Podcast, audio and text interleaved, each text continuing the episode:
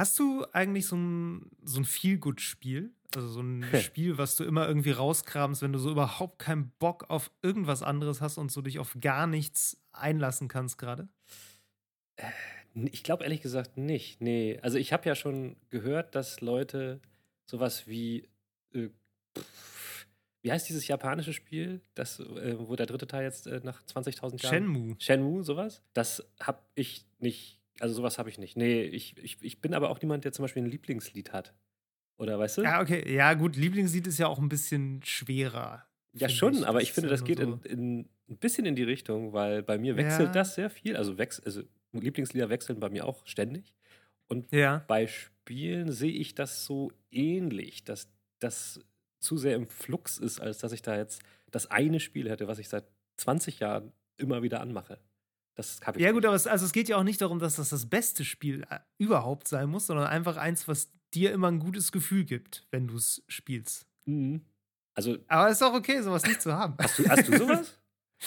ähm, so direkt konkret nicht. Ich habe in letzter Zeit äh, öfter ähm, The Witcher 3 erfüllt das immer öfter so ein bisschen die so. Rolle bei mir. Was lustig ist, weil ich das tatsächlich noch gar nicht ganz durch habe, aber es ist einfach so ein ewig langes Spiel, dass man das trotzdem einfach über, da, keine Ahnung, ich kram das jetzt über Jahre immer mal wieder raus. so, also ich bin jetzt gerade am zweiten DLC dran ja. auf der Switch und ähm, auch auf dem PC habe ich das irgendwie nie so richtig am Stück konkret gespielt, aber das war immer so ein Spiel, was ich gespielt habe, wenn ich so mich für nichts anderes so richtig begeistern konnte. Und dann, ja, das, das ging dann irgendwie immer, weil es ist so ein bisschen wie in so einem, wie in so einem Roman lesen. Mhm. Trotzdem hat man dabei irgendwie auch noch was zu tun.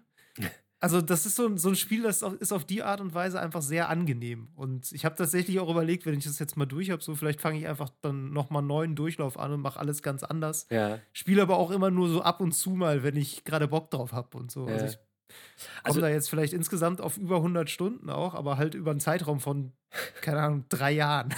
so. Ja, das ist, ich meine, das ist natürlich was, wo wir auch gleich nochmal drüber reden wollen. Wir wollen heute mal sprechen über, wie soll man sagen, so Spiele zu Zeiten der Krise oder auch nicht nur der Krise, sondern auch zu bestimmten Zeiten. Also was spielt man wann, wenn man sich so und so fühlt? Also sind Games vielleicht an bestimmte Stimmungen auch gebunden? Das ist so ein bisschen das Thema. Das ist ein äh, weites Thema, würde ich sagen in einer, ja. auf eine Art und Weise, ähm, aber andererseits vielleicht auch jetzt gerade etwas aktuell. Ich meine, wir wissen alle, wir haben ein sehr kompliziertes Jahr jetzt gerade und ähm, ich glaube, da hat Allerdings. jeder seine Methoden entwickelt, wie er mit bestimmten Situationen einfach fertig wird. Und da sind Spiele, glaube ich, ein wichtiges Thema mittlerweile geworden. Und damit ja, wollen wir uns so ein bisschen befassen. Ja. ja. Genau. Ähm, also bei, noch kurz hinzuzufügen, also ich muss sagen, das war vielleicht früher alles ein bisschen einfacher, als man äh, Spiele hatte, die also ich sag mal so sowas wie Destiny, ja, da könnte man ja immer mal mhm. wieder so reingucken, aber ich habe jetzt mittlerweile das Gefühl, da passiert ja mit, in der Zwischenzeit so viel, dass wenn ich dann nach längerer Zeit mal wieder reingucke, bin ich irgendwie völlig raus. Und das ist, da, da sind solche Spiele, die so ein bisschen statisch sind, wie The Witcher 3, natürlich von Vorteil wahrscheinlich. Nicht? Genau, das ist, das ist so ein bisschen wie ein wie ein Lieblingsbuch, würde ich fast ja. sagen. Also so, ne? Es ist nicht so kurz wie ein Song, deshalb meinte ich eben, der Vergleich hinkt vielleicht so ein bisschen. Ja ähm, weil ein Song halt einfach sehr kurz ist, aber so ein Lieblingsschmöker, den du halt irgendwie, ja. weißt du, der läuft, der läuft dann auch nicht weiter, während du dann raus Genau, der läuft nicht weg, der läuft nicht weiter. Das ja. ist so ein bisschen so wie so eine Zeitkapsel, mhm. in die du ab und zu mal einsteigen kannst. Aber ey, da reden wir später reden wir drüber. drüber. Reden wir gleich drüber. Und äh, Miro, sag doch mal, was du denn jetzt aktuell so gespielt hast. okay, oder ich, spielst. Okay, ich bin dran, okay. ja. Hast du nicht damit gerechnet? Soll ich anfangen? Ich nee, nee, ist gut, ist gut. Ich, hab, ich, ich, ich, hab, ich kann tatsächlich nicht allzu viel erzählen, weil, das darf ich sagen, ich spiele The Last of Us Part 2. ähm, genau, äh, ich, um den Test zu schreiben, da darf ich noch nicht zu viel zu verraten. Es ist sehr komplex. Also, ich habe es auf Twitter angedeutet, es gibt ähm, ein sogenanntes Embargo, also natürlich eine, eine, Deadline, ab der man erst darüber sprechen darf, berichten darf, es bewerten darf. Und es ist ganz normal, dass Games so, ich sag mal, so, so einen Vorschriftenkatalog mitliefern. Weil man muss diesem Embargo zustimmen, wenn man Vorabzugang haben möchte, um halt früher dann schon was dazu machen zu können. Und ähm, bei diesem Spiel sind diese ganzen Embargo-Schriften äh, Vorschriften ziemlich komplex, muss ich sagen. dass ich sie selbst kaum verstanden habe nach einmal überfliegen. Ja, ähm, sie auch mehrmals wieder geändert. genau, es kamen dann immer auch mal wieder Updates. ähm, nee, aber es gibt nämlich auch ein sogenanntes Preview-Embargo. Das bedeutet, ich darf jetzt schon über einen bestimmten Teil des Spiels reden und ich habe mir den jetzt eben extra nochmal äh, angeschaut im Video. Ähm, Geil, jetzt gibt es ja exklusiven Content quasi. Sehr schön. Naja, also der Abschnitt, über den ich reden darf, ist exakt der, der bei dieser State of Play, den es ja äh, gerade bei YouTube gab, zu sehen gab. Da gab es ja einen Abschnitt von, ich weiß gar nicht, wie viele Minuten waren das? 10, 15, 20 Minuten Gameplay. Und ja. ähm, das ist genau den, über den ich reden darf. Das heißt, jeder hat ihn eigentlich auch schon gesehen, was ähm, das Ganze so ein bisschen halbwegs. Aber, aber du kannst jetzt die wichtige Frage beantworten, die sich alle gestellt haben ja. in dieser Szene kann man die Vita aufheben und darauf spielen. Kann man nicht. Schade. Ich habe alles versucht. Ich habe hab versucht, drauf zu treten und alles Mögliche. Ich habe sogar versucht, irgendwie so ranzuzoomen, um, weil es ist ja Hotline Miami, das Game, was ja, auf der Vita ja, ja. läuft. Also alle, die das nicht gesehen haben oder vielleicht noch nicht sehen wollten, ähm, das ist kein großer Spoiler. Das ist einfach so, ein, so, ein, so eine Frau, die man dann von hinten überfällt und ähm, die spielt gerade Vita. Die hört einen auch nicht, weil sie Kopfhörer drin hat. Und dann fällt ihr natürlich die Vita aus der Hand, liegt auf dem Fußboden rum und da läuft gerade Hotline Miami drauf. So. Ähm, kann man aber nicht mit interagieren. Das ist einfach nur so ein Easter Egg. So, ne? Also. Aber es war tatsächlich so ein gefundenes Fressen auch für jede Berichterstattung darüber, weil die Vita halt diese Handheld-Konsole von Sony ja ist, ja. die so ein bisschen stiefmütterlich behandelt wurde, weil ja. Sony irgendwann gemerkt hat, so ja, ähm, läuft nicht so richtig das Ding. Ja. Und äh, das war jetzt so nach dem Motto, ähm, Last of Us 2 killt die letzte verbleibende Vita. ja, dass sie sie auch nicht einpackt und mitnimmt, finde ich so komisch. Also, weil, äh, also aus dem ersten Spiel weiß man, der Ellie ist ja schon so ein bisschen so ein Nerd. Und eigentlich hätte ich gedacht, dass sie die, die direkt einpackt, aber vielleicht hat sie schon einen. Das ist ja eigentlich schon Charakterzeichnung fast, ne? Alles. Wenn ihr alles. das jetzt egal ist, quasi, ist das ja auch ein bisschen. ja. Okay, aber ich will auch nichts verraten. Nein, also was, was kann man sagen? Man sieht in, dem, in diesem Teil ja schon ein bisschen Gameplay so und ein bisschen Kampfsystem und ähm, ja, das äh, das hat Spaß gemacht, diesen Abschnitt zu spielen, sage ich jetzt mal so ganz mhm. unverfänglich. Mhm. und ähm, das äh, kann ich empfehlen, diesen Abschnitt zu spielen, kann ich empfehlen. So. Ähm, Sehr gut. ansonsten habe ich, also weil ich halt mich dieses, äh, diesem Spiel unterwerfe und das jetzt schnell durchspielen möchte, bevor ich darüber schreiben darf, also das darf ich auch sagen, das Embargo endet am 12. Juni, äh, halt mache ich nicht viel anderes. Ich spiele nicht viel anderes und äh, das Einzige, was wir noch mal gezockt haben, das haben wir zusammen gemacht, ist ein bisschen Valorant. Das Stimmt. ist ja jetzt auch raus, sozusagen, ja. in Anführungszeichen. Also nicht nur in dieser, in dieser Beta, sondern für alle richtig raus. So richtig echt raus. Und äh, das haben wir gespielt. Das fand ich cool. Ähm, vor allen Dingen, weil es ja jetzt einen neuen Modus gab, den ich vorher noch nicht kannte. Dieser, wie heißt der nochmal? Äh, Spike Rush oder ja, so. Ja, genau. Was das, so. was das gleiche ist wie der Hauptmodus, aber in schnell. Sozusagen. Genau, in Kürze, du brauchst wenig. Also der Hauptmodus ist halt, äh, dauert halt so gut 30 bis 40 Minuten, so ja. eine Runde. Und das Team, was zuerst 13 Punkte macht, gewinnt. Und bei ja. diesem kurzen Modus reichen halt vier Punkte, genau, um ja. zu gewinnen. Und ja, es gibt noch so ein paar Eigenarten, die noch mhm. ein bisschen vereinfacht sind, aber es ist so ein ganz guter Modus zum Üben, finde ich. Ja, genau. Und so. ich finde, ich finde Valorant, Valorant ist ein gutes Spiel. Also ich finde, das, das es richtig. Das ist für ein Free-to-Play-Game ist das die richtige Dosis, finde ich. Ja. Nicht zu viel, nicht ja. zu wenig. Und da können sie auch drauf aufbauen. Das ist besser als, haben wir auch schon drüber gesprochen, andere Games, die halt versuchen, richtig reinzuklotzen und jetzt äh, wieder Modi streichen, wie jetzt Amazon's Crucible. die haben jetzt von diesen drei interessanten, äh, mehr oder weniger interessanten Modi zwei gestrichen und nur noch einen behalten. Mal sehen, wie lange das, diese Spiel Mal ganz ehrlich, ganz kurzer Exkurs. Das ist, ich habe das auch gelesen, dass, also, das ist wirklich grotesk, oder? Also, ja. das ist doch, also auch fast schon auf eine komische auf eine komische Art peinlich oder auf eine peinliche Art komisch. Ich weiß gar nicht, wie rum es sein muss, aber die haben fünf Jahre daran gearbeitet ja. jetzt und Jetzt, ich meine, ich weiß auch gar nicht, was nützt es denn, zwei Modi zu streichen? warum? Also, naja, also ich, wollen die das fokussieren oder was ist, der, was genau. ist da das Ziel? Sie haben, Sie haben gesagt, Sie wollen es fokussieren. Also ich nehme mal an, es ist so, dass Sie gesehen haben an den Zahlen, dass fast nur dieser eine Modus gespielt wird. Und dann haben sie sich gesagt, okay, wir müssten jetzt. Fünf Leute spielen den einen Modus, genau. niemand spielt den anderen. Wir müssten natürlich vor allen Dingen, und da haben sich ja viele Leute darüber beschwert, das Balancing, müssten wir für alle drei Modi halt sehr viel Arbeit investieren. Ja. Und lohnt okay. sich das? Hm, ähm, konzentrieren wir uns lieber auf diesen einen Modus und balancieren den gut aus, wenn den eh alle spielen. So, das kann ich schon nachvollziehen. Mm, mhm. Aber ich glaube, das hätte man lieber im Vorfeld entscheiden sollen. Vielleicht hätte man ein paar, ich meine, die haben Tests gemacht, das weiß ich. Die haben auch vorher äh, ein paar äh, Ziel, äh, Zielgruppen, ne, wie heißt das nicht Zielgruppen, sondern Fokusgruppentests gemacht. Mhm. Und das hätte man doch vorher sehen müssen. Ja, ich frage mich auch wirklich, wie das passieren kann. Also, Ja. ich meine, das ist ja jetzt natürlich nicht das erste Spiel, was so rauskommt und floppt. Ich meine, wir erinnern uns noch an Lawbreakers äh, hier von äh, Cliff Bleschinskis Ja, ja. Boski Studios, was ja auch so ein, so ein bisschen Overwatch in bisschen Ja. edgy war und das, das war ein gutes Spiel. Ich habe das ein bi- bisschen gespielt. Ich fand es wirklich schade, als das zugemacht hat, weil Mhm. das hat irgendwie echt Bock gemacht. Ja. So, das, hat, das, das war ein richtig guter Arena-Shooter, muss man Mhm. echt so sagen. Das war kein schlechtes Spiel. Mhm. Aber das hat halt einfach nicht Fuß fassen können, hat Ja. einfach keinen Fuß in die Tür gekriegt.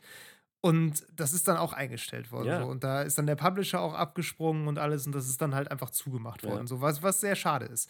Crucible, da steht, wie haben wir ja schon drüber gesprochen, da steckt Amazon hinter, da steckt Ja. irgendwie Twitch hinter so. Ja. Ähm, es ist vollkommen seltsam, Ja. dass da so. Und die schmeißen da fünf Jahre lang Geld drauf und jetzt ist es auf einmal zu viel. Es ist, es ist tatsächlich halt, glaube ich, ähm, so, dass so ein Unternehmen, was da neu drin ist in dem Business, vielleicht viele Dinge unterschätzt und zum Beispiel auch unterschätzt, dass es halt auch lange dauert, so ein Spiel nicht nur rauszubringen, sondern es dann auch noch gut zu machen. Und dieses Spiel ist einfach zu spät rausgekommen. Wenn das vor drei Jahren rausgekommen wäre, hätte es, Ja. hätte es ganz anders Klar. aussehen können. Aber es ist jetzt einfach, es hat nichts gemacht, was nicht andere 6, 8, 10, 12, 15 Free-to-Play-Shooter nicht auch schon gemacht haben. Und ich glaube, das Ja. wird unterschätzt, dass das lange dauert und dass es dann einfach schon zu spät sein kann. Und es ist jetzt anscheinend zu spät dafür. Deswegen haben sie wahrscheinlich auch nicht, den Battle Royale-Modus behalten, sondern den anderen, diesen, wo man, wo man diese Riesenpilze da äh, äh, mit Teams bekämpfen muss. Ey, Ja. wir werden sehen. Weil Also, das der eigenständigere ist, ja. Genau, wir werden sehen, wie lange die noch durchhalten. Sie haben in diesem, also bevor sie released haben, war ich ja in so einem, bei so einem Press-Call dabei, da haben sie gesagt, ja, ja, sie haben lange Atem, sie wollen das lange durchziehen. Mal gucken. ja. Nee, aber sonst habe ich, Ja. ich habe tatsächlich nichts weiter gespielt, außer The Last of Us Part 2 und Valorant. Was ist mit dir? Okay. Ähm, ja, ich kann mal gerade ganz frische ähm, Eindrücke vom ersten großen Destiny 2 Live-Event Ah, schildern. ja, das war hab ich gerade jetzt eben. Gerade eben äh, verfolgt. Und ähm, ich weiß nicht, also Destiny, du, du hast auch länger nicht gespielt. Ja, ne? Ich leider. bin jetzt auch die, die letzte, Se also jetzt die aktuelle Season eigentlich komplett raus gewesen, Mhm. weil da nichts drin war, was ich irgendwie noch spaßig fand. Also Mhm, mhm. das war, die neuen Aktivitäten waren irgendwie murksig. Man musste so einem, hier Rasputin, das ist so eine KI, Ja. dem musste man helfen, also Kampfsatelliten zu bauen, weil die Story dieser Season war, dass so ein riesiges Raumschiff, was man in der Destiny 2 Story auch schon mal äh, bekämpft hat, das schwebt, schwebte so im Erdorbit rum und das stürzt jetzt ab und stürzt quasi auf diese Stadt zu, wo man Ah, ja. immer seinen Stützpunkt hat.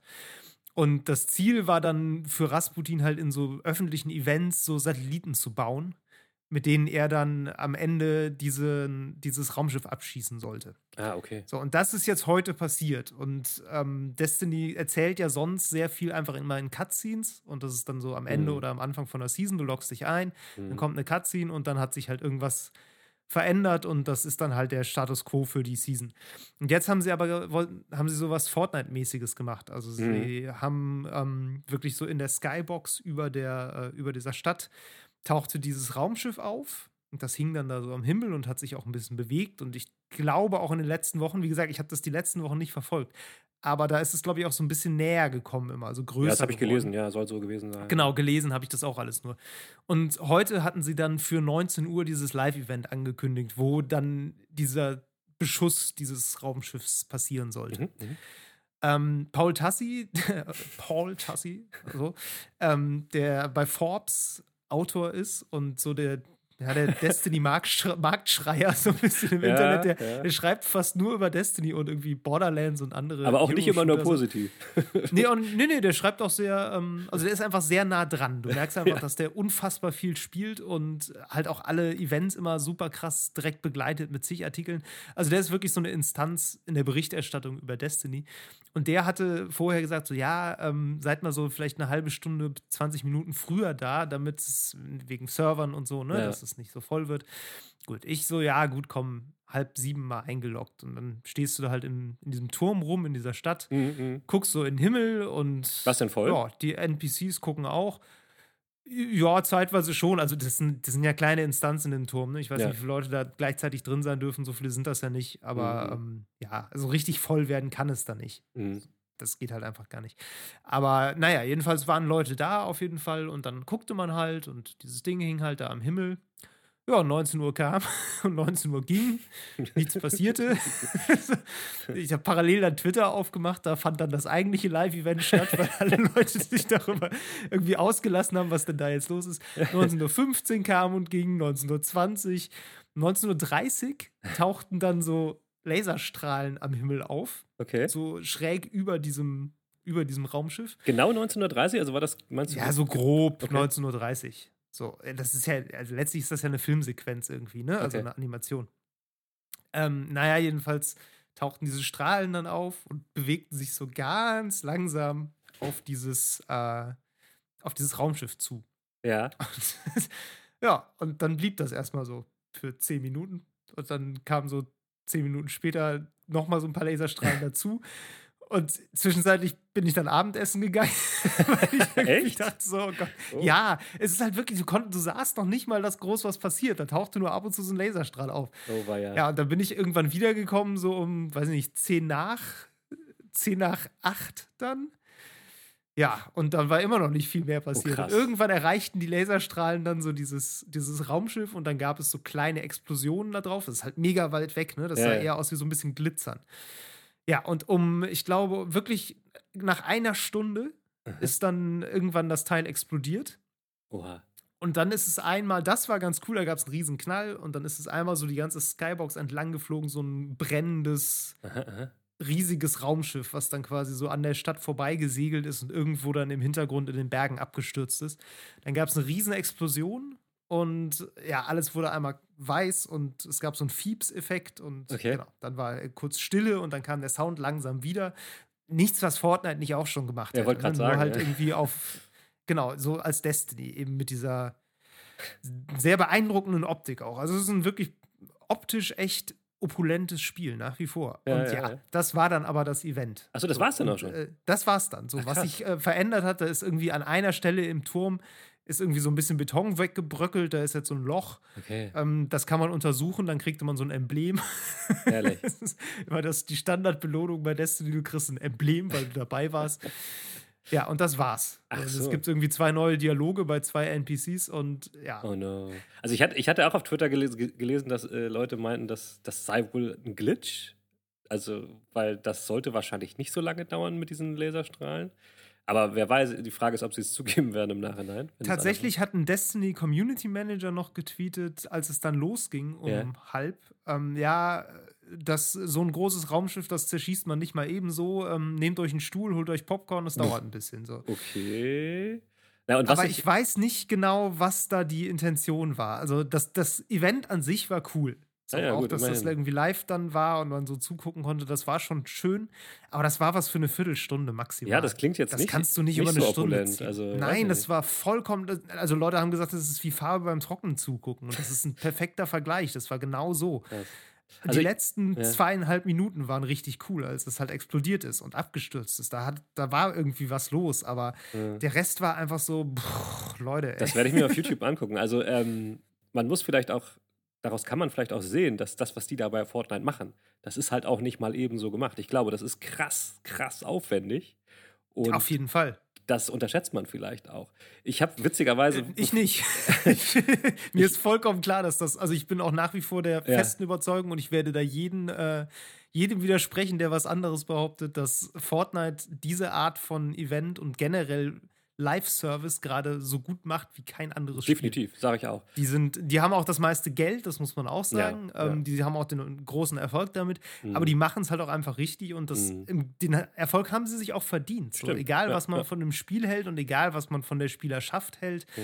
Ähm, diese Art von Entertainment die auch sehr, also die ja wirklich auch medienintern ist. Ne? Das macht kein anderes Medium so wie Videospiele. Ja, ja. Und in diesem Medium macht das kein anderer so gut wie Fortnite. Ja, ich hatte nämlich dann auch, ähm, ich habe es ja nicht geguckt, das Destiny 2 Event jetzt, ähm, aber ich habe halt kurz auf Twitter geguckt und sah da jemand, hat eine Fotomontage gemacht mit einem Destiny 2 Charakter vor diesem Travis Scott äh, der da so, vor so einem, aus diesem Event von Travis Scott aus Fortnite und ich dachte, was krass, die machen auch sowas, aber dann ist mir erst aufgefallen, dass es ein Joke war. ja, also als Beweis, dass das geht, war es cool, weil ich glaube, viele Leute ja. bei Destiny wünschen sich auch mehr sowas, weil ja. das einfach spannender ist als eine Cutscene. Das haben auch viele mm. gesagt, das war zu lang und es war so, mm, aber es war cooler als eine Cutscene. Mm. So, und das stimmt auch. Das war es auch. Ähm, Proof of Concept, es funktioniert und ich hoffe, dass sie das in Zukunft öfter machen und dann halt auch irgendwie ein bisschen, mhm. bisschen ökonomischer. Also auch, ja, das hat Paul Tassi dann danach auch noch so geschrieben äh, in der Zusammenfassung. So, ja, man muss Leuten irgendwie mitteilen, wie viel Zeit sie einplanen müssen. Ja, ja. Weil er meinte, er hätte so mit einer Viertelstunde gerechnet. Mhm. Und ähm, das ist halt mies, wenn du dann anderthalb Stunden da sitzt.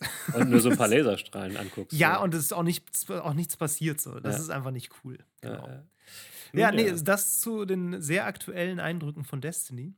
ähm, und ansonsten habe ich ähm, Dishonored mal wieder ausgegraben. Ah, eins da oder zwei? Ich, ähm, erst eins, dann zwei. Oh, crazy. Ähm, Dishonored 1, da habe ich ja irgendwie schon mal im Februar von erzählt, da hatte ich das angefangen. Das habe ich dann irgendwann wieder liegen lassen, weil was dazwischen kam, wie immer.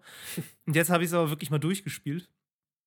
Es ist fantastisch. Also, ähm, ich bin echt hin und weg von dieser Spielereihe. Ich hatte ja diesen ähm, ja, Standalone DLC ist mhm. es, glaube ich, mhm. ähm, Death of the Outsider. Der kam, glaube ich, vor, boah, vor boah. zwei, drei Jahren raus. Ja. Ähm, den hatte ich damals getestet. Das war so meine erste Begegnung mit der Reihe und den, das fand ich auch cool. Aber jetzt das von Anfang an zu spielen und da, da ist halt auch wirklich so eine Saga hinter. Ne? Dass mhm, die mhm. Figuren sind, hängen alle irgendwie zusammen. Das ist so eine, so eine Adelsgeschichte im Grunde und äh, das gehört halt alles so zusammen. Das ist cool erzählt. Mhm. Ähm, es ist unfassbar, wie viel Planung da reingegangen sein muss, mhm. weil das komplett von diesem Leveldesign lebt und mhm. von dieser Art, dass du alles auf verschiedene Arten und Weisen angehen kannst. Ja. Das ist ja so ein First-Person-Schleichspiel, du bist im Grunde ein Assassine und musst halt so verschiedene Leute dann ausschalten. Mhm. Und ähm, du musst aber die nicht umbringen, du kannst sie auch betäuben. Du kannst auch äh, teilweise ganz andere Sachen machen, so die komplett nochmal eine dritte Option eröffnen. Ähm, du kannst an allem vorbeischleichen, du kannst alle Wachen ausschalten, du kannst alle Wachen umbringen. Also, also du hast wahnsinnig viele ne? Möglichkeiten. Ne? Genau, es ist sehr Sandbox-mäßig, mhm. es ist, so eine, ist eine Immersive Sim. Also du kriegst, äh, kriegst äh, Mittel an die Hand, wie du Sachen lösen kannst. Und es ist aber wirklich so gebaut, dass du echt in jeder Situation auf mehrere Arten und Weisen rangehen kannst. Mhm, und mhm. das ist echt cool. Und das gefällt mir wahnsinnig gut. Ich habe gemerkt, dass das so genau meine Art von Spiel ist, weil es so ein bisschen es ist nicht stressig, aber trotzdem spannend. So, du ja. hast so Situationen, wo du so da sitzt und noch sicher bist, aber genau weißt, du musst jetzt gleich da raus und musst irgendwie ganz bestimmt, auf eine ganz bestimmte Art und Weise in einem bestimmten Zeitfenster jetzt irgendwas schaffen. Mhm, mhm. und wenn das klappt, dann ist es cool. Du hast diese Plan diesen Planungsaspekt, du hast diesen Action-Aspekt, aber ja. du wirst selten mit krass unvorhergesehenen Sachen konfrontiert, an denen du dann scheitern musst oder so. Das, das passiert einfach nicht viel. Das, ja. äh, du hast immer sehr, sehr viel Kontrolle und sehr viel strategische Kontrolle und das mag ich sehr gern. Ja. Ähm, ich habe den äh, ersten oder zweiten, den zweiten Teil, glaube ich, ein bisschen gespielt gehabt, aber ich kam da nicht so richtig rein. Ähm, ja. Auch wenn ich den Artstyle cool fand, war irgendwie dieses Setting nicht so in dem Moment meins, aber eher so ein bisschen von der Stimmung. Ich fand das irgendwie bedrückend. Ich kann dir aber in dem jetzt gar nicht ja. so genau mehr sagen, woran das lag. Und dann kam auch irgendwas anderes, was ich dann interessanter fand. Ich habe das Spiel dann tatsächlich ähm, mit in Zahlung gegeben, als ich meine PlayStation gegen die PlayStation 4 Pro eingetauscht habe. Ähm, habe es noch nicht gespielt, aber ich habe da schon mal Bock drauf. Es klingt jetzt ein bisschen so wie so mh, hm, dieses Sandbox-Sneaky, so ein bisschen wie Metal Gear Solid 5 ähm, mit Zauberkräften. Ähm, ja, und aus der Ego-Perspektive. und aus der Ego, genau, ja. Und, ja, und äh, also, ja, ich überlege gerade, ich habe ja auch ein bisschen Metal Gear Solid 5 gespielt. Ich würde sagen, ohne jetzt weit gekommen zu sein in Metal Gear 5, ja. dass ähm, Dishonored ein bisschen vertikaler und verschachtelter ist. Ja. Also während Metal Gear ja sehr ne, so auf großen Ebenen, so mit so, fla mehr Open so World, flache so. Häuser und so mehr Open World. Ja. Das ist nicht so sehr Open World, das ist eher so ein bisschen so diese Dark Souls-Schule. Mhm. Also du hast eher so kleinere Level, die aber so auf sich selbst zurückgefaltet sind. Mhm, Also du gehst mhm. irgendwie in ein Haus rein und kriegst durch Lüftungsschächte und kommst dann im dritten Stock wieder raus und machst Ja. eine Tür auf und landest dann aber irgendwie wieder in einem Abwasserkanal, der wieder zurückführt, da wo du ursprünglich mal reingekommen bist. Aber Okay. so, weißt du, eher Ja, sowas. also so, so ein komplett von Schleichwegen und Gängen durchzogenes Gebäude, was aber dann eher so in die Höhe geht. Das ist so eher diese, diese Dishonored Ja. äh, Okay. Schiene. Und das sorgt halt auch dafür, dass du so so auf mehreren Ebenen was hast. Ne? Du Mhm. hast halt häufig auch so, so Herrenhäuser, in denen du dann da bist. Und dann hast du irgendwie Wachen, die unten irgendwie was essen und du bist dann oben auf so einer Balustrade und teleportierst dich auf so einen Kronleuchter, der dann da drüber hängt und kannst dann von da oben irgendwie ne, das beeinflussen, kannst eine Flasche werfen, Leute ablenken Ja. und musst halt auch so diese, diese Vertikalität, dass du über oder unter denen bist, musst du sehr stark einsetzen. ja, ja. so Stealth Sandbox. Vielleicht ist Hitman auch so ein bisschen so. Keine Ahnung. Ich habe das letzte Hitman nicht gespielt, aber ähm, Ja, ich habe noch gar keinen Hitman gespielt. ich habe die früher. Das ist, glaube ich, die- noch ein bisschen sandboxiger. Früher habe ich die so gehört geliebt, habe. aber das aktuellste habe ich da nicht mehr gespielt. Aber Ja, ähm, das ist natürlich ist ein Genre für sich, dieses Stealth ähm, Ja, ja, wo du dann halt ähm, die Welt auch so ein bisschen beobachtest, wie sie in sich lebt und dann dich anpasst an die Gegebenheiten. genau. Das genau. ist cool, auf jeden Fall, glaube ich. Und äh, Dishon- Dishonored 1 habe ich jetzt dann durchgespielt und Dishonored 2 habe ich dann jetzt direkt angefangen, Mhm. weil das im Game Pass ist. Mhm. Und ja, das, das, da war ich auch total hin und weg, weil das setzt im Grunde überall noch mal einen drauf. So, du denkst schon so beim ersten, du hast wahnsinnig viele Möglichkeiten und könntest es im Grunde jetzt noch fünfmal durchspielen und jedes Mal anders herangehen, weil auch die Story auf das reagiert, was du tust. Also das Okay. hat, so ein, hat so ein Chaos-System, nennt sich das. Je mehr Leute du umbringst, desto chaotischer wird alles. Mhm. Und dann gibt es so Rattenschwärme, die dann in vermehrter Zahl auftauchen und so Zombies, wo es dann noch mehr von gibt. Und also die Welt wird halt wirklich schäbiger, je schäbiger du dich selber auch verhältst. und auch so Sachen, ähm, dass du bestimmte Personen an bestimmten Punkten, ob, ob du denen hilfst oder nicht hilfst, beeinflusst dann wieder, wie später in irgendeiner Mission dann irgendeine andere Person auf dich reagiert. Also Ja. deine Entscheidungen haben halt irgendwie sehr krasse Folgen. Ähm, und Dishonored 2 macht das halt noch heftiger, weil du dann erstmal die Wahl hast zwischen zwei Spielfiguren. Ähm, einmal die, der gleiche Protagonist aus Teil 1 oder ähm, dann die, wie ist das, seine Tochter, glaube ich, oder seine Ziehtochter, das ist die Kaiserin. Ja, Die genau. musstest ich du im ersten Teil retten. Ja. Und äh, genau, die kommt dann äh, als zweite Spielfigur jetzt vor. Und die hat halt ganz andere Kräfte. Also du kannst dich am Anfang erstmal entscheiden, das komplett anders mit anderen Kräften zu spielen. Du kannst dann natürlich auch wieder tödlich oder nicht tödlich spielen, mit Mhm. viel Chaos oder wenig Chaos. Und du kannst auch noch die, dir am Anfang aussuchen, gar keine Kräfte zu haben, sodass du quasi nur normal klettern, springen und eben so äh, Leute überwältigen kannst. Ähm, ohne dass du so Sachen hättest wie Teleportation oder Leute irgendwie ablenken mit so Zauberkräften. Oder so einer sehr praktischen Fähigkeit, mit der du durch Wände sehen kannst, die einfach der wichtigste Skill im ganzen Spiel ist.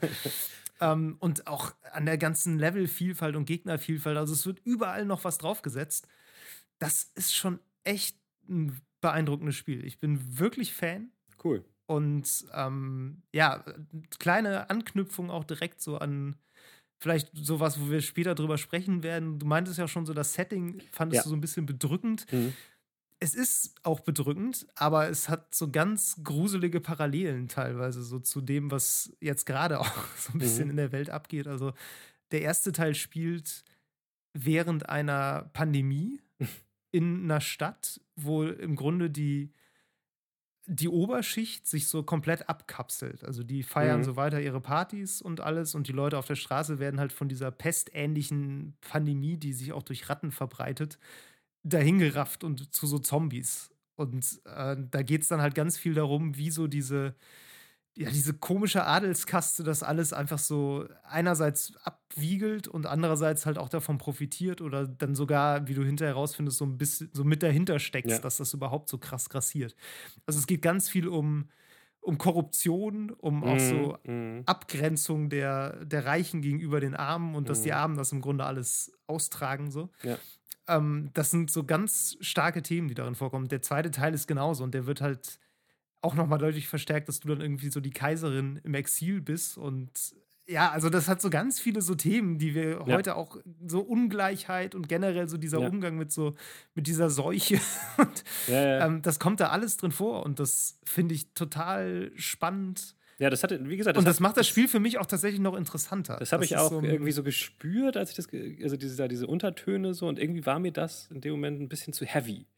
Ähm, ja. Auch gepaart mit diesem Look. Das ist ja, was ist das? Nicht Steampunk, das ist so. Die haben da sogar einen eigenen Begriff erfunden. Die ne? haben das Whalepunk Whale genannt, weil alles in dieser Welt mit so ähm, mit Walöl betrieben ja, ja, ist. Das ist eigentlich, das finde ich eine sehr interessante Ästhetik, weil die ist so, die ist nicht so ganz Steampunk, weil dafür ist sie stellenweise zu modern. Also Steampunk ist ja viel Dampfkraft. Das hat, mhm. da gibt es halt wirklich auch Elektrizität, die mhm. aber immer so von Walöl betrieben wird. Und es sieht alles immer so aus wie so ja, vielleicht so Sheffield Ende des 19. Jahrhunderts. Genau. So. Also so alte englische ja. Hafenarbeiterstadt, viel Backstein, viel auch kaputt, viel Schornsteine. Ja. Ähm, ja, und dann dagegen dann wieder diese ja, viktorianischen Bauten ja, und exakt, äh, diese genau. Adelshäuser. Also dieser Kontrast wird auch super krass rausgearbeitet. Also in dem Moment, ich kann nicht mehr sagen, woran das lag, aber in dem Moment ja. konnte ich da irgendwie nicht drauf. Aber also ich, ich hab, kann das total auf verstehen. jeden Fall das Bock, das nochmal zu probieren. Kann man, kann man jetzt, weil Teil 2, wie du sagst, im Game Pass ist, kann, muss man den ersten gespielt haben, um den zweiten zu spielen? Nee, also du verstehst wahrscheinlich die äh, Anknüpfungspunkte ein bisschen besser, aber das führt dich auch so ganz gut ein. Ja, okay. Also es gibt äh, vom Spielerischen her sowieso, es gibt ein Tutorial und äh, ja, die, die Story musst du auch nicht unbedingt ja, verfolgt haben. Man wird den ersten Teil. wahrscheinlich mittlerweile eh hinterhergeschmissen bekommen, ne? Aber äh, ja, ja, ich habe den für 5 Euro bei Steam ja, gekauft. Okay. also das ist, das ist auch nicht das Problem. Der lohnt sich auch wirklich. Das ist auch immer noch ein gutes Spiel. Das ist echt gut gealtert. Okay. Also ja. spielt sich, der zweite spielt sich fast genauso wie der erste, nur mit noch mehr Möglichkeiten. Mhm. Aber vom ganzen, äh, von der Steuerung her, von den Reaktionen her und alles ist überhaupt kein Problem. Das ist ein super, super Spiel. Und es ist auch optisch gar nicht so schlecht gealtert, weil mhm.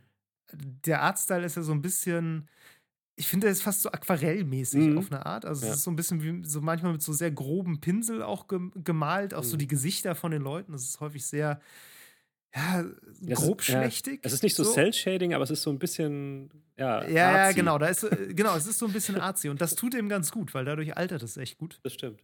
Ähm, richtig, richtig gute Spielreihe. Cool. Also ich bin auch jetzt noch, hab noch mehr Bock auf dieses Deathloop, was die ja jetzt machen. Mhm. Arcane Studios.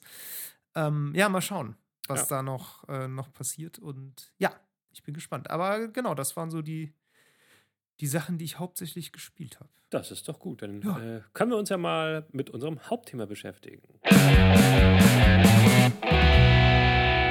Genau, so, jetzt geht es um Spiele, die man vielleicht mal rausholt, wenn einem nach bestimmter Stimmung ist oder eben gerade nicht. Das ist ein bisschen abstrakt, das gebe ich zu. ähm, ich kann ein bisschen erklären, wie, das war so ein bisschen mein Anstoß, das Thema, das war ein bisschen meine Idee, wie ich darauf gekommen bin. Ähm, ich wollte neulich mal wieder ähm, äh, auf Twitch livestreamen. Und das war genau, als es in Amerika richtig hart zur Sache ging mit den Protesten. Wir wissen alle, was los ist. Ähm, George Floyd, ein äh, Afroamerikaner, wurde von einem Polizisten ermordet, kann man wirklich sagen. Und daraufhin sind erneut mal wieder Bürgerrechtsunruhen ausgebrochen in den Vereinigten Staaten und äh, teilweise brutalst niedergeschlagen worden von der Polizei. Und als ich das alles so auf mich einfliegen sah über Social Media, was natürlich auch, muss man sagen, auch nicht unbedingt eine ausgewogene Berichterstattung ist, aber es kam alles sehr, sehr schnell auf mich zu, konnte ich einfach nicht mehr mich einfach auf einen Computer setzen und bei Twitch lustig ein Videospiel streamen. Und das hat bei mir so ein bisschen was ausgelöst und äh, ich habe dann auch darüber nachgedacht, dass ich meine, für viele Leute, gerade als dann Sachen verschoben wurden, wie zum Beispiel diese, dieser PS5-Stream, wo erste Spiele gezeigt werden sollten oder so, da sagten halt auch viele Leute, ja, wieso, Spiele sind doch gerade dafür da, uns abzulenken, etc. pp. Und uns auch ähm, eine Zuflucht zu bieten, wenn es uns mal nicht so gut geht. Darum musste ich drüber nachdenken, habe auch drüber nachgedacht, wie ist das eigentlich bei mir? Weil in dem Moment habe ich überhaupt gar nicht die Lust verspürt, irgendein Game anzuschmeißen. Mm, mhm. Und ich bin unsicher, wie das ist. Also, was für eine Stimmung hat man oder braucht man für bestimmte Spieler oder gibt es auch einfach Spiele, die man anschmeißt, wenn es einem richtig beschissen geht? Und ich muss ganz ehrlich sagen, mir fiel erstmal keins ein. Und das wollte ich so ein bisschen thematisieren. Also, weil ich habe dann wieder gemerkt, es gibt tatsächlich Momente, wenn ich irgendwie im Leben gestresst bin, viel um die Ohren habe, den Kopf voll habe, wo ich mich dann eher auf eine bestimmte Art von Games vielleicht zurückziehe. Also ich habe gemerkt, das sind dann meist Spiele, die halt mh, hm, so einen eher kürzeren Loop haben, also die mich nicht langfristig binden und ähm, stattdessen eher so im Kleinen Spaß beim Gameplay bringen. Also ich sag mal so rundenbasierte Geschichten zum Beispiel, die eine gewisse Ruhe auch haben, aber trotzdem dann natürlich Entscheidungen fordern, aber, aber nicht mhm. mich noch mehr unter Stress setzen.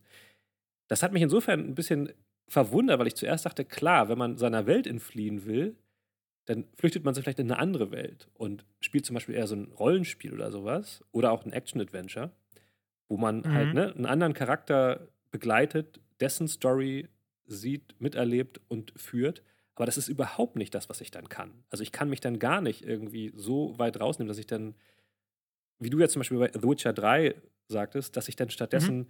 Geralt bin und, ne, und, so, und so flüchte aus meiner Welt. Das, das, so funktioniert das bei mir gar nicht. Ich habe dann eher das Bedürfnis, Spiele zu spielen, die, ich will jetzt nicht sagen banaler sind, aber die so ein bisschen mehr so, so, so ein ein Klick, Idle-Clicker oder sowas sind, weißt du, wo man nicht so viel die, drüber denkt. Ja, die muss. vielleicht auch so, so ein bisschen geschichtslos sind. Ja, also ich, im die, Sinne von, die, du hast einfach, du hast was zu tun. Ja, genau. Und du bist mit der Aufmerksamkeit daran gebunden, also so Tetris als maximales Beispiel, genau. Beispiel vielleicht, ne? So genau. komplett, das ist, findet eigentlich nur in der Gegenwart statt, das hat keine Vergangenheit und keine Zukunft in dem Sinne, es erzählt dir nichts. Mhm. Du hast keinen Geschichtsverlauf, du hast äh, mhm. nichts, wo, in, wo das in irgendeinem Verhältnis zu steht, sondern es gibt dir einfach was zu tun. Ja, genau. Und, und das ohne war's. dass ich meinen Kopf benutzen muss. Also es geht jetzt nicht unbedingt darum, meinen Kopf auszuschalten.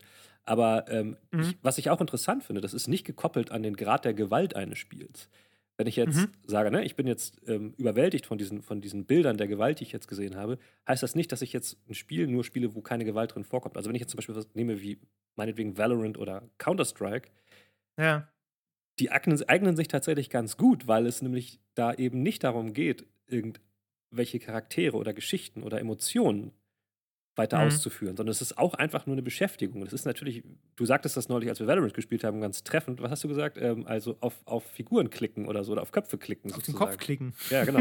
es geht mir nicht darum, ja, Gewalt auszuüben. es geht mir vor allen Dingen nicht darum, wie viele Leute ja, glaube ich, die sich nicht auskennen, gerne vorwerfen, mich abzureagieren oder sowas. Ja, das ist da gar müssen nicht, wir gleich auch nochmal drüber ja, sprechen. Ich, ich will mich nicht abreagieren, äh, indem ich mit, mit Spielfiguren rumballere, sondern ne, ja. es ist einfach eine, eine, eine Tätigkeit, die relativ äh, ich will jetzt nicht sagen kopflos stattfindet, aber die eher so auf Reaktionen, Hand-Augen-Koordination und so ausgeht und nicht mhm. mich jetzt in eine Geschichte reinversetzt, wo ich jetzt irgendwie ja. das alte Ägypten erkunde und Entscheidungen treffen muss und sowas. Ähm, und das fand ich ganz interessant, diesen ganzen Gedankengang, der da so hintersteckte. Ich weiß nicht, wie das, ja. wie, wie, wie du dich so, also weil du sagtest, du hast so ein Feel-Good-Game, was ich jetzt wiederum nicht habe, aber wie das in dem Kontext funktioniert bei dir. Ja, also ich habe natürlich auch dann so ein bisschen ausgehend davon überlegt und versucht auch an Situationen mal zu denken, wo ich vielleicht wirklich so ein sowas hatte, so wo ich mich in ein Spiel flüchten konnte auf eine Art. Und mir ist eine Situation eingefallen, das war, als diese äh, Corona-Pandemie losging. Da hat meine Mutter sich angesteckt. Also die hat dann einen positiven Test gekriegt. Oh, krass. So, und mhm. genau, die hatte das dann. Also, es ist alles gut, es, ihr geht es auch mhm. gut, die hatte gar keinen schlimmen Verlauf und so, aber das wusste man damals natürlich erstmal noch nicht. Ja.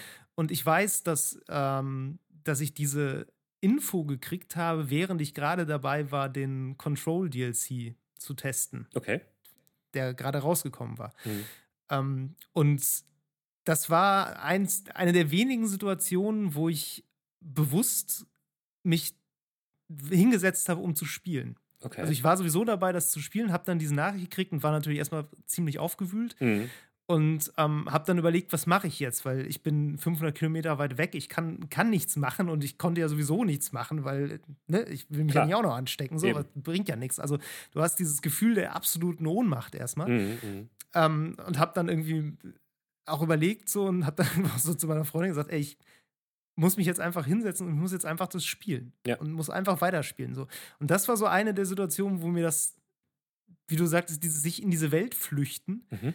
tatsächlich gut getan hat. Das, ich weiß noch nicht mal, ob es so sehr an der Welt hing oder an der Story oder eher daran, dass es ein Spiel war, was ich, ja, habe ich ja öfter schon gesagt, sehr mag und was mich irgendwie einfängt auf und, eine Art. Und was du vielleicht auch kennst und wo du dich so ein und bisschen. Und was ich vielleicht, vielleicht auch, was ich kenne, ja. ähm, gut, ich war jetzt auch eh schon da dran, äh, gerade dabei und ja, es war einfach so, ja, ich höre das jetzt nicht auf, sondern ich will, will jetzt bewusst daran weiterspielen. Einfach, ja. weil es mich jetzt gerade ablenken kann, weil es mich jetzt gerade reinziehen kann. Ja. Und da, das war so ein Moment, wo das für mich gut funktioniert hat. Aha, okay, krass. Ähm. Ich würde trotzdem jetzt nicht sagen, dass das das ist, was ich regelmäßig machen würde. Mhm. Vor allem, ich bin dann, glaube ich, doch eher so jemand, der dann wie du auch sich wahrscheinlich irgendein Spiel sucht, was äh, einen kürzeren Loop mhm. hat, wie du sagst. Also ich habe ja dann auch irgendwie, wie gesagt, Destiny und andere Service-Games, so, die ja auch so ein bisschen das erfüllen, die man auch ganz gut dann einfach spielen kann, um, um den Kopf auszuschalten. So.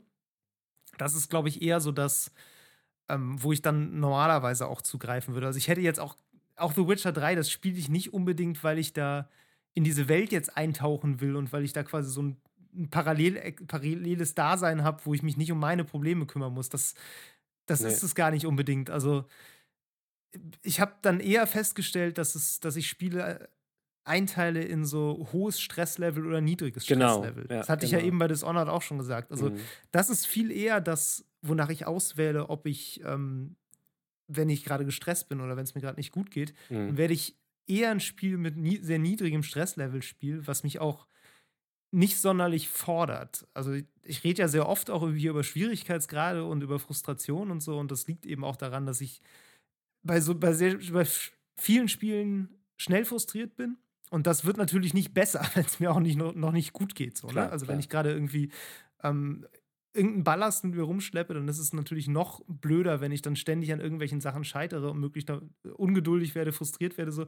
Dann würde ich mir immer irgendwas suchen, wo ich weiß, da habe ich jetzt so einfach Erfolgserlebnisse. Ja. Und da ist es dann aber auch tatsächlich ein bisschen egal, wie düster das ist. So, ich könnte jetzt auch, ähm, also wie gesagt, ich kann auch jetzt ich kriege ja auch die ganzen Nachrichten mit. Ne? Ich ja. verfolge das ja auch, was in Amerika passiert. Ich verfolge, wie das hier rezipiert wird und so und dass das alles äh, ein krasser Kampf ist. Mhm.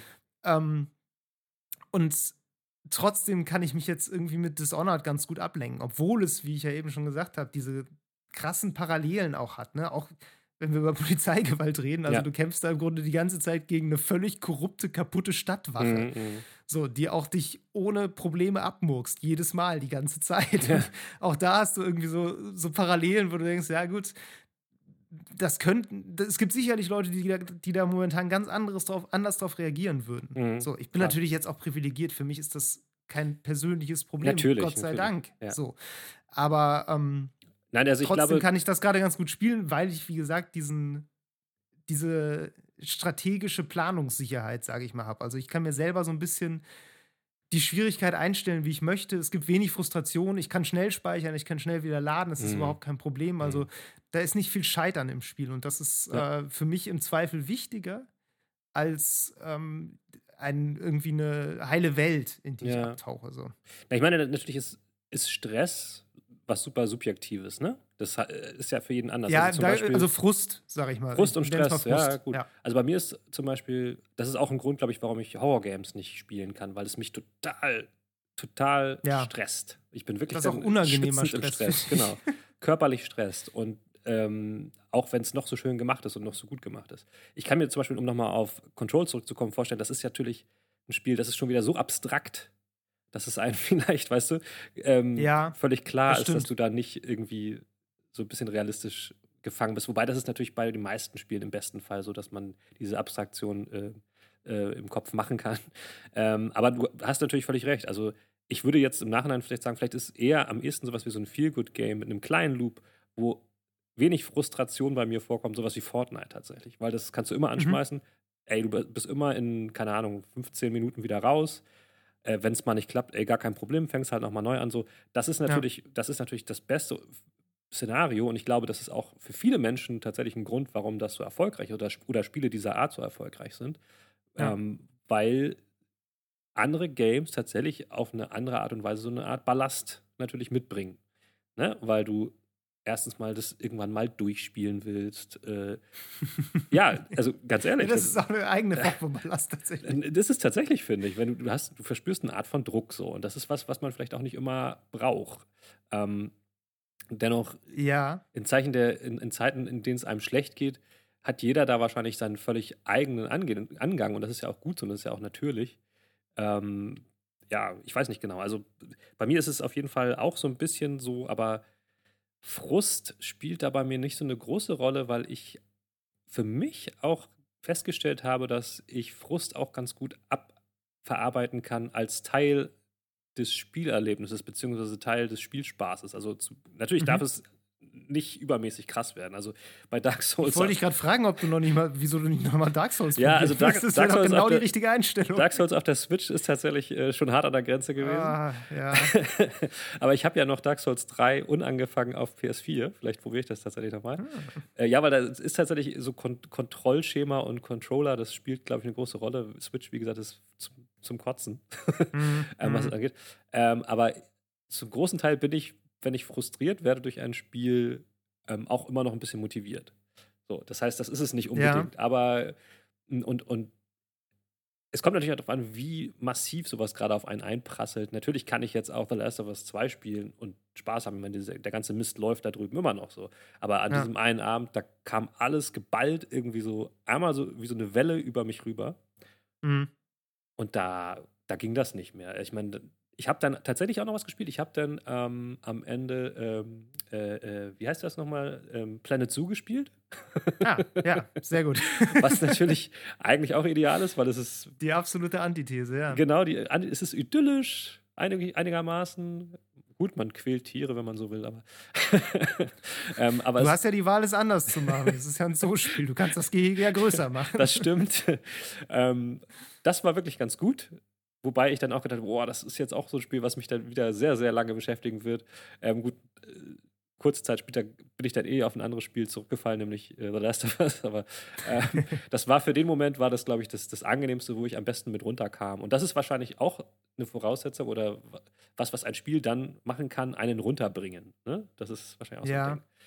Ähm, Aber das, also, ich weiß, vielleicht interpretiere ich da jetzt ein bisschen viel, aber das klingt ja schon so ein bisschen als, also als würde Gewalt ja schon irgendwie eine, eine Rolle spielen, oder? Wenn du jetzt ein, äh, so ein Runterbringspiel ausruhen würdest, also weiß ich nicht, würdest du jetzt The Division unbedingt spielen wollen? So, also ich weiß, das ist ja auch eigentlich so ein, ja, so ein, so ein niedrigschwelliges Spiel, was eigentlich so einen ganz kurzen Loop bringt und so, aber mh.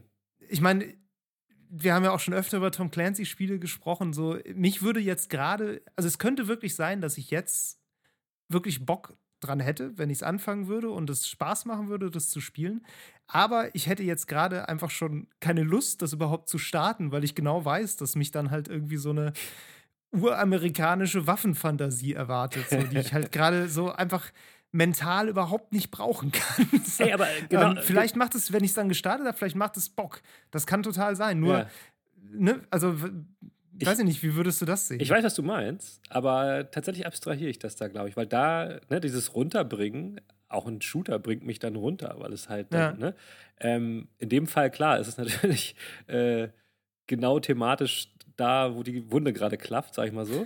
ähm, allerdings finde ich das in dem Fall immer so ein bisschen lustig. Das sind halt Schweden, die das gemacht haben. Ne? Das sind ja ja das von Massive Entertainment Ja, ja, Schweden. gut, Und das, das finde ich dann immer so ganz witzig. Das sind gar keine ja, Amis. für die ist das ein Fantasy-Spiel, das Ja. ist schon klar. aber nee, aber tatsächlich sind das solche Kleinigkeiten, die mich im Kopf dann auch so ein bisschen, mh, wie soll ich sagen, also von der Problematik so ablenken. Aber ja, ja. Ja, gut, ich meine, der, der Scherz an diesen ganzen Dingern ist ja auch, dass die das alles nicht konsequent durchdenken. Also, es sind Ja. ja alles nur Motive, die da reingeschmissen werden. Das Eben. sind halt irgendwie verschiedene Narrative, die alle nicht, alle nicht auserzählt werden. Das ist ja auch bei ganz vielen, also bei Call of Duty und so, das ist ja auch immer so. ja, das wobei. Diese Militärfantasie, ja. die aber, die, die dann immer so tut, als würde sie reflektiert, aber eigentlich stimmt das auch wieder nicht. Und beim letzten Teil war das ja auch wieder so, dann tut es so, als würdest du diesen, diese Heldengeschichte so ein bisschen brechen und versuchen, so ein bisschen kritische Untertöne. ja, Aber letztlich funktioniert es halt auch wieder nicht. Also das, das, ne, das- ja, das stimmt. das ist ja nie ein schlüssiges Bild. ich, ich muss So, sagen, also ja bei, bei The Division 2 finde ich es noch weniger äh, abartig als bei Call of Duty, muss ich sagen. Das ist vielleicht, also da hat, da hat Ubisoft vielleicht, ich, ich wundere mich gerade, dass ich das sage, auch so ein bisschen recht gehabt damit, dass sie sagen, wir, wir machen das nicht so richtig politisch. Wenn man das Ja. jetzt in diesem Fall betrachtet, weil es jetzt einfach unverfänglicher rüberkommt als bei Call of Duty, weil das ist halt wirklich richtig, das ist richtiger Soldatentum, Helden-Epos. So, das ist bei Division ja. ja. nicht so. Bei The Division ist es ja schon eher, ja, es ist ein bisschen paramilitärisch und du, also Science Fiction noch. So, ne? Bei Call of Duty ist es wirklich einfach, wir sind Soldaten und das ist geil und bad. Ja, ja. Und die sind die Feinde und wir nicht. Und, und deswegen, da hätte ich dann eher noch ein Problem mit. Ähm, bei okay. Division, The Division ist schon Science Fiction genug, um in meinem Kopf zumindest da noch weiter von zu entfernt zu sein. So. Und da glaube ich, wie gesagt, Ubisoft hat das ja bewusst immer entschieden. Also ich überlege jetzt auch so ein bisschen, wie das bei Ghost Recon anders ist, weil Ghost Recon ist ja auch mili noch militärischer. Ja. Ähm, aber das ist dann tatsächlich bei Ubisoft-Spielen sehr, oder vielleicht ist es auch auf Tom Clancy-Spiele vor allen Dingen ähm, begrenzt, sehr so Actionfilmmäßig. So dass es wirklich ja. so ein bisschen banaler ist. Und bei Call of Duty könnte es das auch sein, ist es aber nicht, weil Call of Duty immer so ernst tut. weißt du? Also noch ernster als Tom Clancy, so ein bisschen. Es ist ein alberner Actionfilm, der ernst tut. Das ist die beste Art. Ja, nee, vor allen Dingen, weil sie da ja am Anfang tatsächlich so tun, wie du eben schon sagtest, als würden sie da jetzt äh, moralisch vor ja, das Fass aufmachen. Genau, also die tun immer so, als wäre das jetzt hier eine Vorlesung in, äh, ja. in Pazifismus. Und ja. naja. Und bei, bei The Division auch ein bisschen, aber irgendwie ist es da zu albern. So. Okay, na gut. Den nehme ich das von vornherein nicht ab. ja, aber lass uns äh, ja. dann vielleicht mal gerade beim, beim Thema Shooter auch bleiben ja. und bei diesem, äh, ja, diesem Klischee auch dieses Abreagierens, was man äh, mhm. äh, ja auch häufig mal liest. Also Kennst du Menschen, die sich bei Shootern abreagieren? So, also ich, ich frage mich immer, wie sowas aussehen soll. Also ja. klar, ich, ich kann das verstehen auf eine Weise, wie du, du hast es eben als runter, äh, als runterkommen, ja ähm, bezeichnet. Vielleicht ist das gemeint. Es ist natürlich eine deutlich martialischere Wortwahl, wenn du sagst, es ist abreagieren, weil es immer noch so, so tut, als würdest du irgendwas kaputt schlagen. Ja. Was natürlich nicht stimmt, weil die Pixelbewegung ist ja egal, ob du Zoo baust oder ob du in Doom Monster erschießt. ja. ähm, ähm, ich glaube, dieses Abreagieren, wenn, kann ich, also ich kenne, ich kenne, um auf die Frage zu beantworten, glaube ich, niemanden, der das tut, aber wenn kann ich mir das vorstellen im, im Multiplayer-kompetitiven Bereich, dass man sich dann wirklich zum Beispiel, nehmen wir jetzt mal nicht nur einen Shooter, sondern sagen wir mal ähm, ein Beat'em Up, ne? wenn man sich jetzt gegen mhm. jemanden prügelt auf dem Computer, dass man sich damit abreagiert, das kann ich mir schon vorstellen. Oder halt auch, wenn man okay. eine Runde COD Warzone spielt und ein paar Leute richtig ähm, den Arsch versohlt, ja, dann ist ja. das, glaube ich, eher Richtung Abreagieren, als wenn ich das ist vielleicht eher so eine Art sportlicher, ja, genau. sportlicher Ehrgeiz genau. also ein, oder ein Sportsdrang, den man quasi genau. auslebt, ja. um dann irgendwie. Ja, okay. Wahrscheinlich mhm. ähnlich wie wenn man sich bei einer Runde Tennis abreagiert gegen jemanden, weißt du? Ja. Ähm, ja. Das, das, da sehe ich schon eher die Parallele. Also, wenn ich jetzt ein, ein Game spiele, komisch, also machen wahrscheinlich jetzt nicht allzu viel, aber so, so ein Singleplayer-Shooter, dann hat das für mich nichts mit Abreagieren zu tun. Ähm, ja. In der Regel, ne? Also da gibt es bestimmt auch andere Leute, weiß ich jetzt nicht, die jetzt sagen, ey, ich knall jetzt alle möglichen Aliens ab und danach geht es mir besser. Kann sein. ähm, ich gehöre nicht ja. dazu. ja, also wie gesagt, ich, ich kann es auf, auf einer bestimmten Ebene nachvollziehen, mhm. eben einfach auf dieser sehr kurzlupigen, sage ich mal, mhm. Ebene ähm, und diesem, diesem Runterkommen und sich vielleicht einfach ja. ablenken.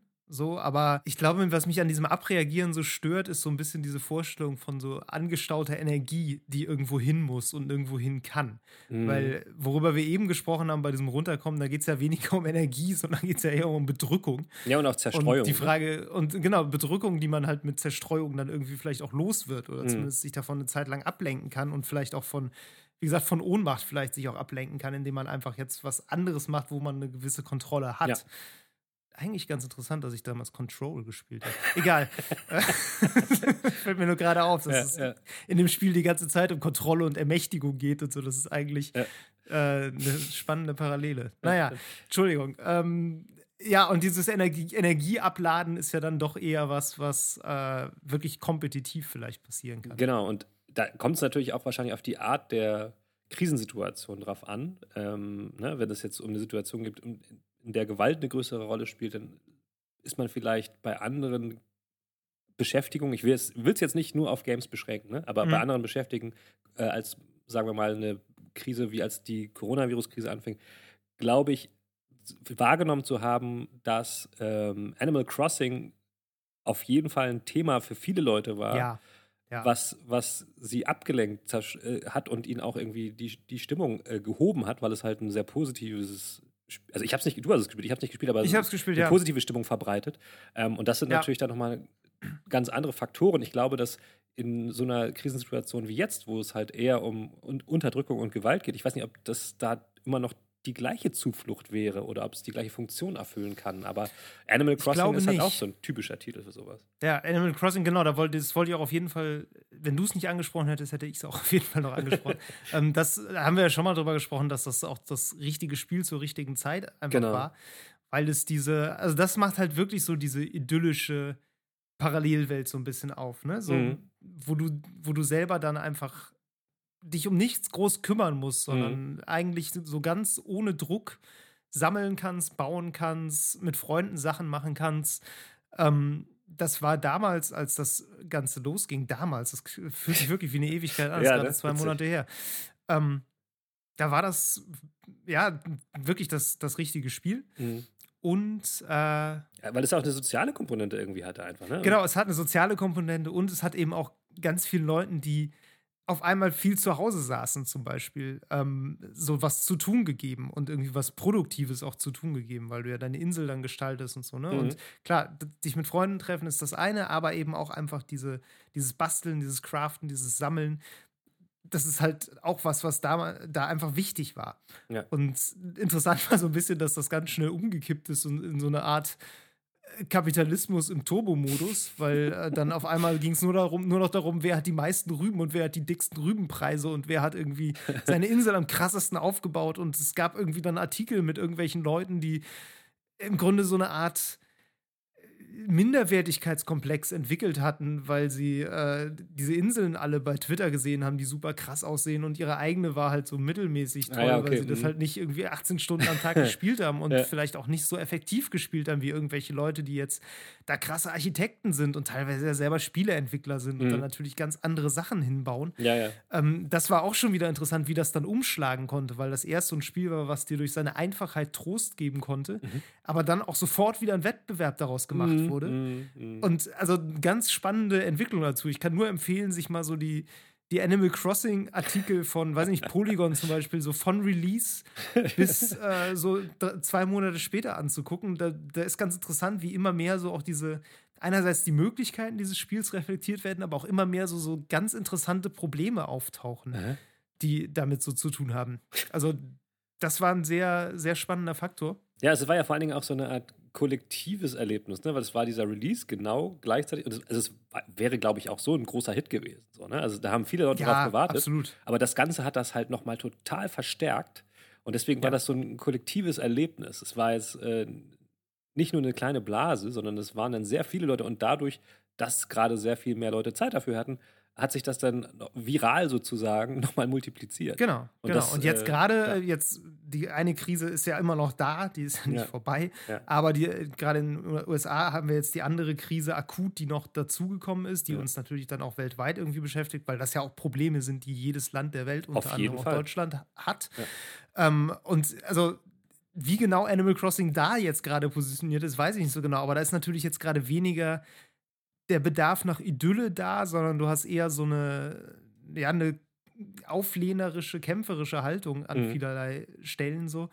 Ähm, weil du jetzt natürlich auch ein, naja, ein, ich sag mal, einen Gegner hast, gegen den du angehen kannst. Ne? Also ja. gegen den Virus protestieren bringt halt nichts, auch wenn manche Leute das immer noch nicht verstanden haben. Aber das musst du halt irgendwie, das musst du halt kleinkriegen, indem du wissenschaftliche Erkenntnisse anwendest und guckst. So Polizeigewalt dagegen kannst du demonstrieren. Das ist ja. was, was durch, äh, durch Legislatur und so weiter gelenkt wird ja. und durch Systeme gestützt wird. Äh, da gibt es durchaus Möglichkeiten, das zu ändern.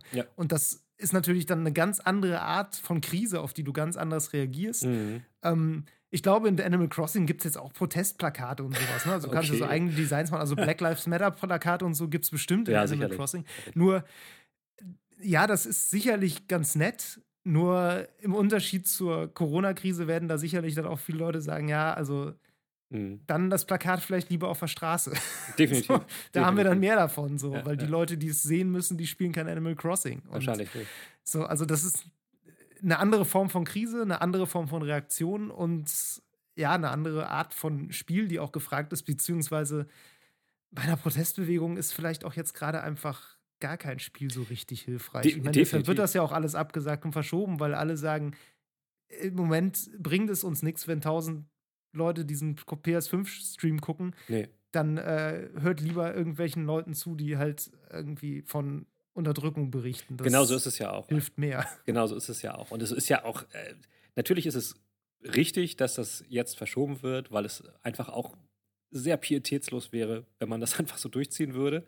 Ähm, aber es ist halt auch einfach marketingtechnisch für die natürlich unnütz, das jetzt zu machen, weil es auch einfach schlecht aussieht. Ja, Also ja, ja, insofern, klar. also da, da sich über aufzuregen, das hat nun wirklich überhaupt keinen, keinen Sinn. Ähm, ja, ähm, ich, ich bin halt wirklich unsicher. Jeder Mensch reagiert völlig anders darauf, ob es, ob es so ähnlich wie bei Animal Crossing, das war halt so das eine Spiel, was in dem Moment gut passte, ob es Ja. in, in, bei dieser weiterführenden Krise, ich nenne es jetzt mal so, ähm, auch dieses eine vereinende Game geben kann. Und ich glaube, das gibt es nicht. Und das wird es auch nicht geben, Nee. weil da viel zu viele Leute viel zu unterschiedlich darauf reagieren. Ähm, Dafür sind auch die Leute alle viel zu unterschiedlich davon betroffen. Eben das. Ne? Das ist halt, äh, du merkst ja das. schon, äh, wie, ja, wie unterschiedlich Leute reagieren. Also selbst, ob sie überhaupt anerkennen, dass es Rassismus gibt oder nicht. Ja. Da gibt es ja äh, kurioserweise unfassbar viele Meinungen zu, wo du so denkst, ja, dann hör halt Leuten, die den erfahren, mal zwei Minuten zu. Genau. Und, naja, Nein, und deswegen äh, glaube ich, äh, ist, es, ist es da für jeden unterschiedlich wichtig, irgendwie so einen Weg zu finden, damit fertig zu werden, wenn einen das, wie gesagt, überhaupt stresst. Also viele Leute stresst es wahrscheinlich überhaupt nicht. Mich hat es in dem Ja. Moment stark gestresst. Ich wollte in dem Moment irgendwie ähm, was dazu, äh, irgendwie für, für mich einen Ausweg finden. Und äh, Ja. habe ihn auf jeden Fall in ähm, Planet Zoo für eine kurze Zeit gefunden. ähm, ja, ey. Und das ist ja das, was, das Wichtigste. Es muss einem ja selber helfen. So, ne? Und das ist äh, vielleicht auch äh, Ja. generell bei solchen Krisensituationen wichtig. Es gibt nicht irgendwie das eine Game, was man dann jetzt irgendwie spielen muss, sondern man muss eins finden, was einen persönlich auffangen kann. Und manchmal ist es halt auch gar kein Game. Es kann auch ein Buch sein oder äh, ein Film oder einfach nur ein Lied oder ein Album. Ähm, und das ist natürlich äh, sehr individuell. Bei mir war es in dem Moment tatsächlich ein ruhiges Spiel, wo ich auch einfach mal auf Pause drücken konnte, trotzdem die Welt weiterbauen konnte. ja, Planet Zoo ist auch tatsächlich ein sehr gutes Spiel. Das, äh, Ich bin tatsächlich nicht- Freundin nicht- hat das eine Zeit lang hier sehr viel gespielt. Ich bin nicht äh, viel weiter hab als durchs, durchs Tutorial gekommen. Insofern äh, könnte ich noch. Ja. Ja, nee, also ich habe schon den, den ein oder anderen größeren Zoo gesehen. Aber Wow. ähm, ich habe auch schmerzlich erfahren müssen, dass äh, Elefanten ein sehr dickes Gehege, eine sehr dicke Gehege, Gehegewand brauchen, weil ich, ich habe einfach mal den Sandbox-Modus gestartet und irgendwas gebaut und die Elefanten haben einfach sofort mein Gehege abgerissen und abgehauen. Also, oh, okay, ich glaube, man sollte das Tutorial spielen. cool. ja, das war meine Spielerfahrung mit Planet Zoo. Okay, ich glaube, ähm, das ist äh, einigermaßen klar geworden, was, was, worum es ging. Ähm, jeder muss schauen, wo, wo er seinen Frust oder auch seine Unruhe oder seinen Stress abbauen kann. Ähm, ich hoffe, ihr kommt alle gut zurecht mit der Zeit, in der wir leben. 2020 ist nicht das beste Jahr dieses Jahrzehnts, aber dafür ist es auch das Nee. erste Jahr dieses Jahrzehnts. Insofern haben wir noch ein bisschen Zeit. Ist noch Luft nach oben. Ist so, auf jeden Fall. Mal gucken, ey. Ja. Es ist ein Jahr für die Geschichtsbücher, auf jeden Fall. Auf jeden Fall. Man Muss könnte ein man eigenes sagen. Geschichtsbuch nur für dieses Jahr machen. Oh Gott, oh Gott. Vielleicht wird es irgendwann eine, eine, eine Spielumsetzung geben. Okay. Alles klar. So, Alles klar. dann würde ich sagen, bis zum nächsten Mal. Vielen Dank Macht's fürs gut. Zuhören. Ciao. Das war Level Cap Radio Folge 39. Wenn euch die Episode gefallen hat, dann abonniert uns in der Podcast-App eurer Wahl, lasst uns eine positive Bewertung da und empfehlt uns euren Freunden weiter. Lob, Kritik, Anregungen oder Spieletipps schickt ihr uns an levelcapradio at gmail.com. Auf Twitter erreicht ihr uns unter lcrpodcast, außerdem twittere ich unter djmeru und David unter hamlabo. Vielen Dank fürs Zuhören und bis zum nächsten Mal.